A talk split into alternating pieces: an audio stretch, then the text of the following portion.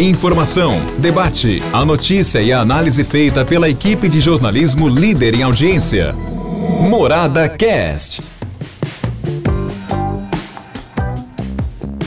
Olá, meu amigo, nós estamos aqui de volta com o nosso podcast, encerrando mais uma semana. Uma semana passou rápido, hein?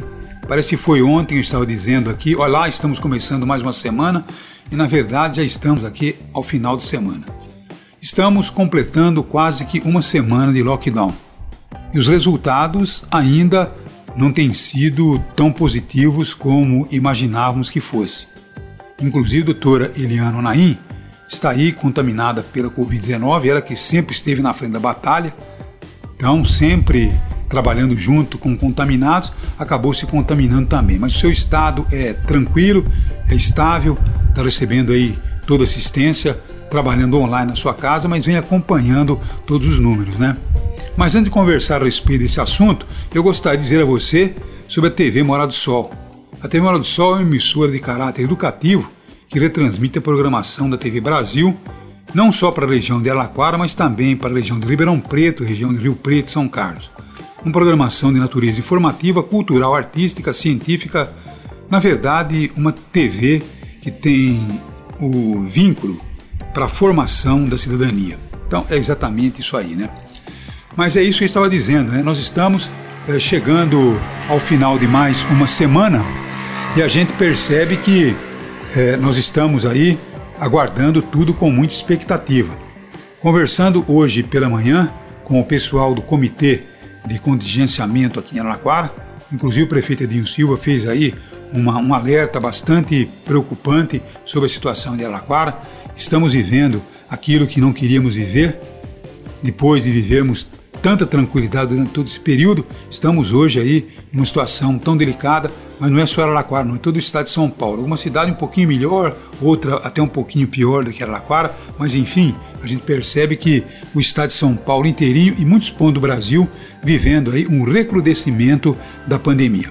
Agora, muitas pessoas têm me perguntado quando é que nós vamos começar a sentir os efeitos desse lockdown. Na verdade, não é um lockdown, né? Porque um lockdown seria alguma coisa que você não poderia nem sequer botar o pé na rua, tá bom? Para ir até a padaria teria aí que ter aí horário marcado, com todo mundo realmente agendado de uma forma que você não viria tanto movimento pelas ruas, tantos carros pelas ruas e tantas pessoas, inclusive nos ônibus ou andando a pé pelas ruas. Nós estamos com uma restrição um pouco mais intensa, mas na verdade nós não temos lockdown coisa nenhuma nós temos aí restrições um pouco mais apertadas. Agora as pessoas estão perguntando quando é que nós vamos sentir alguma diferença. Segundo o pessoal de contingenciamento, teremos que viver essa semana e ainda mais uns 4, 5 dias da semana que vem para termos aí uma ideia no recuo de pessoas contaminadas.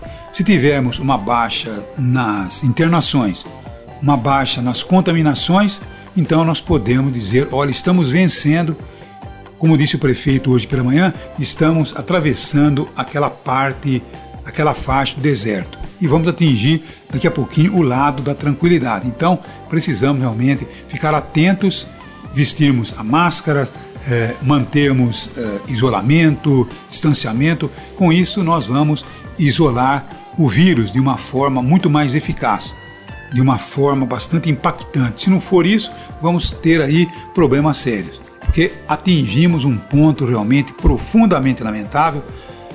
Uh, os empresários, principalmente do comércio, estão desesperados. E tem mais uma coisa, né?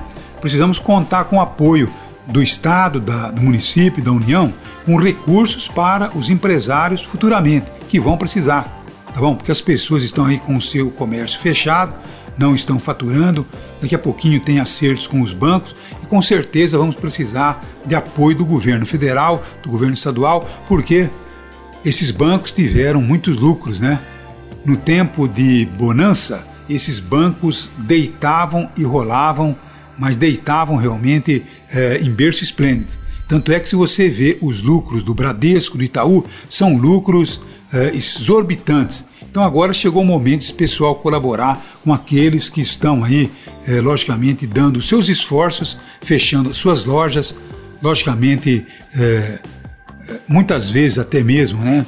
é, sacrificando seus empregos em função de contribuir com esse isolamento. Então vamos ver se o governo federal, estadual e o municipal eles vão no momento certo contribuir com aqueles que contribuíram para evitar que a coisa chegasse nesse ponto. Um abraço a todos viu? e até segunda-feira. Um abraço a todos. Morada Cast.